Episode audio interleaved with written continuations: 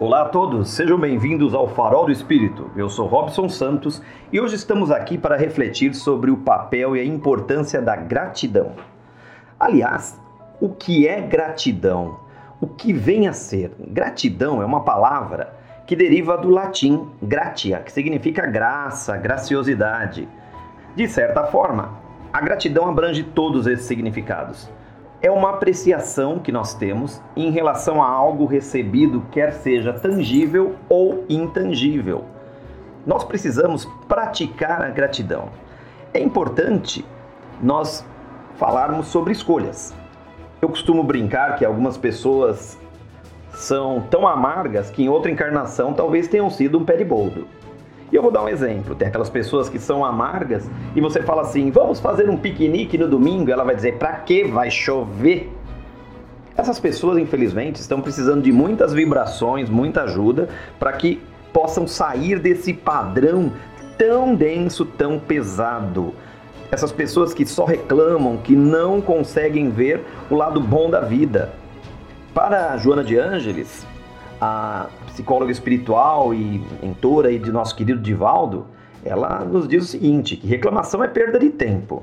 Quer dizer, realmente, quem só reclama, não agradece, está perdendo a oportunidade de agradecer, de fazer algo útil na sua existência, de olhar o lado bom da vida e as coisas boas que acontecem ao nosso redor.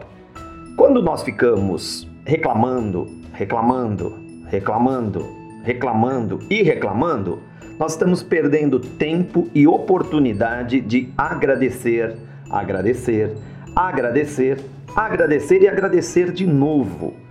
Porque veja, muitas vezes nós reclamamos por algo, mas não fazemos nada para que isso mude. Reclamar não tem nenhum propósito útil, apenas o de lamentação. E as pessoas que mais reclamam, que não agradecem, elas acabam ficando amargas, acabam ficando autovitimadas. Ficam azedas, tão azeda que vai dar azia até em sorrisal. Então, nesse momento, aqueles que muito reclamam, seria melhor que não falassem nada. Seria melhor que ficassem em silêncio, porque no seu silêncio você também retoma a prática reflexiva que te leva a outros pontos de vista. Muitas vezes, quando nós estamos no olho do furacão, eu realmente vou para o que é mais fácil, reclamar, porque eu não estou percebendo o que virá dali, o que pode acontecer. Então nós precisamos agradecer, e aliás, nós temos vários motivos para agradecer. Ao acordar de manhã, agradecer pela oportunidade da vida terrena, dessa vida nessa encarnação. Agradecer aos nossos pais pela oportunidade da nossa reencarnação, a nossa família, por onde nós vivemos, pelo nosso progresso material, pelo nosso progresso espiritual, pela nossa saúde. Olha só quanta coisa nós temos para agradecer. E agradecer a Deus, nosso Pai, pela nossa vida, pelo corpo, pela oportunidade de trabalho, pelo nosso lar, pelo livre-arbítrio, pela certeza da imortalidade da alma, pela nossa reforma íntima. Bom, é uma lista tão grande que daqui a pouco nós faremos o quê? Sei lá, o tamanho desse podcast. Então vocês percebem que muito mais motivos nós temos para agradecer do que para reclamar? No Livro dos Espíritos, na questão 937, Kardec questiona os espíritos acerca da ingratidão. E vem a resposta: A ingratidão é filha do egoísmo, e o egoísta topará mais tarde com corações insensíveis, como o seu próprio foi. Lembrai-vos de todos os que hão feito mais bem do que vós, que valeram muito mais do que vós e que tiveram por paga a ingratidão. Vejam o alerta. Nós reclamamos por coisas ínfimas, por coisas muito pequenas e esquecemos que os grandes nomes, entre eles nosso querido e amado Mestre Jesus, receberam o seu bem com a paga do mal, com a ingratidão. Então, será que nós temos o direito de reclamar diante de tantas coisas que nós achamos que merecem a nossa ingratidão ou a nossa reclamação, o nosso azedume? Também é importante lembrar que pesquisas científicas mostram que a gratidão traz benefícios para a saúde. Sim, isso mesmo. Robert Emmons, que é PhD em Psicologia da Personalidade, autor do livro Agradeça e Seja Feliz, fez um estudo por várias décadas e colocou alguns benefícios. Por exemplo, o benefício de ser grato, fortalecimento do sistema imunológico, Sim, você se torna mais resistente a doenças. A redução da depressão e do estresse. Mais entusiasmo, energia, otimismo, felicidade. O seu sono fica melhor.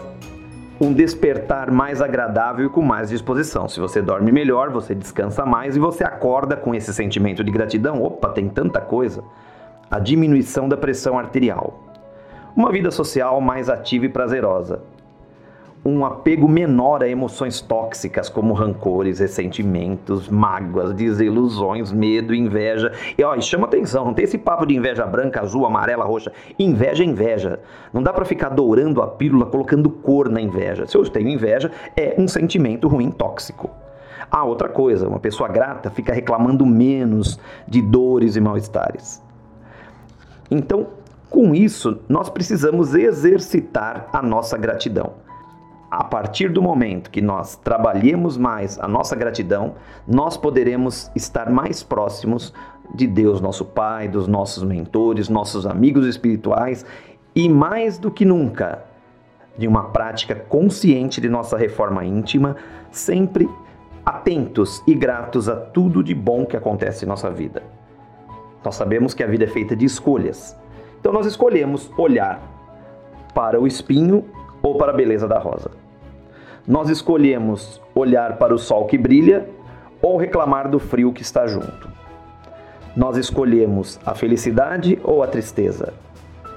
Nós escolhemos viver plenamente, evoluirmos, aprendermos ou estagnarmos e deixarmos, com todo respeito ao nosso querido Zeca Pagodinho, deixarmos a vida nos levar. E deixar a vida nos levar é perder a oportunidade reencarnatória para evolução, crescimento e maior aprendizado.